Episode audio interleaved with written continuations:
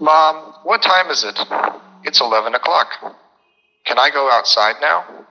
No, you can't. It's cold outside. Have some lunch, Mike. Okay. Can I have some soup? Yes, you can. Be careful. It's very hot.